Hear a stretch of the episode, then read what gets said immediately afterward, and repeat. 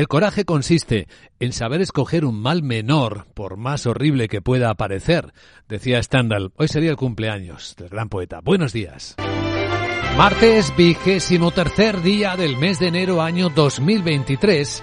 El día despierta esperándose en Madrid anuncia el Gran Premio de España de Fórmula 1, efectivamente con un impacto económico importante que estamos contando, pero también pendiente de otros eh, elementos de la actividad geoeconómica y geopolítica que parecen no ofrecer novedades. En el Mar Rojo, de nuevo, los estadounidenses y los británicos han atacado puntualmente posiciones de los hutíes del Yemen almacenes de armas, dicen en sus comunicados. Mientras que un diario digital de Israel cuenta esta mañana cómo una de las opciones de negociación con Hamas incluiría dos meses de prórroga de los ataques a cambio de la liberación de todos los rehenes. No hay nada más concreto al respecto. No hay novedades por ahí y en los mercados no hay mayor preocupación, porque en las últimas horas lo que estamos viendo tiene las sorpresas entre comillas de lo ocurrido en Asia. No ha habido sorpresa en el lado del Japón, donde el Banco Central no ha tocado la política monetaria, ha mantenido los tipos de interés, es decir, mantiene la política ultra laxa, esperando ver si los salarios tienen un mayor impacto en una inflación que ve mucho más moderada ya el Banco Central japonés. De hecho, ha revisado a la baja sus previsiones hasta el 2,4% para este año, las tenía en el 2,8%, y también ha mejorado su visión sobre la economía espera que crezca a ritmos del 1,2%, casi un 20% más de lo que decía en la última revisión. Aunque quizás lo más llamativo de la noche, de las últimas horas, es lo que el mercado está descontando, porque ahora si miramos las pantallas, la bolsa de Hong Kong, la bolsa china de Hong Kong, pues está recuperándose, veamos, eh, un 3,2% después de las severas caídas, una vez que ha trascendido algo de lo que ha tratado en su último consejo político el primer ministro chino Li Qian. Sí, parece que por fin va a haber un plan para rescatar las bolsas chinas que no han parado de caer en medio de la salida del dinero internacional. ¿Y cómo van a rescatarlas? Bloomberg cuenta que la fórmula sería utilizar cuentas extraterritoriales, cuentas de empresas públicas chinas en el exterior, para comprar a través de Hong Kong empresas del país. Comprar desde fuera hacia adentro y así rescatarlo. El importe que movilizaría, según esas mismas fuentes que cita como anónimas, estarían cercanos a los 280 mil millones de dólares. ¿Suficiente? ¿Carga suficiente para rescatar las bolsas chinas?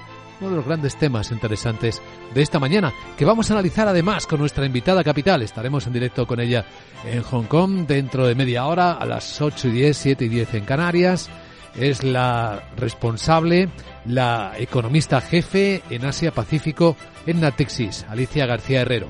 Y tras ella entraremos en la gran tertulia de la economía, hoy con Hermenegildo Altozano, Eduardo Abad y Miguel Córdoba, para dar contexto a las historias de esta mañana, que en el lado de España traen un debate político intenso que además eh, ya muestra otra de las nuevas contradicciones del gobierno de España, que por un lado promete estabilidad jurídica, mientras que su vicepresidenta eh, Yolanda Díez, de Trabajo, además, ministra de Trabajo, insiste en que con acuerdo o sin él va a reducir la jornada laboral.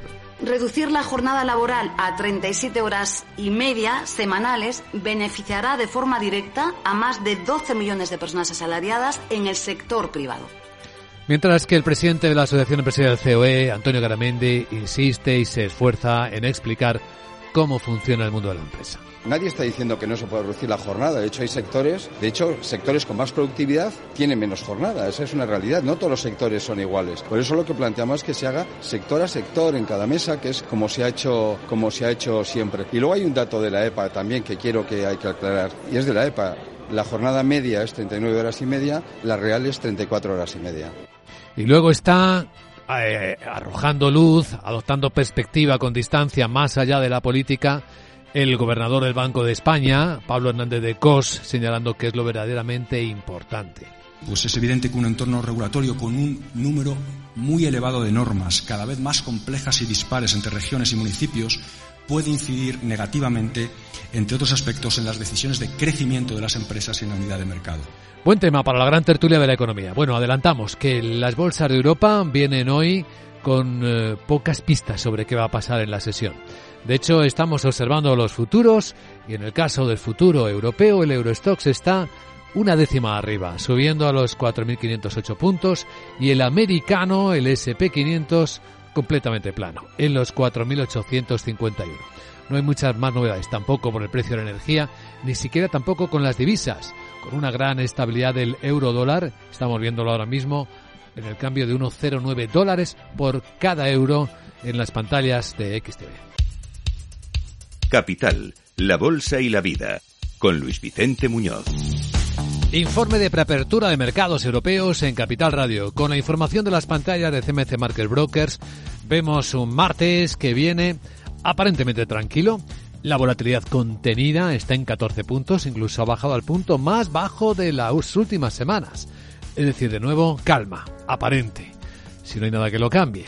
Futuros que dan pocas pistas, ligerísimas subidas si acaso en la escena europea. Alemania viene dos décimas arriba, Ahí tenemos el futuro del Eurostox que está subiendo una, plano, completamente el americano.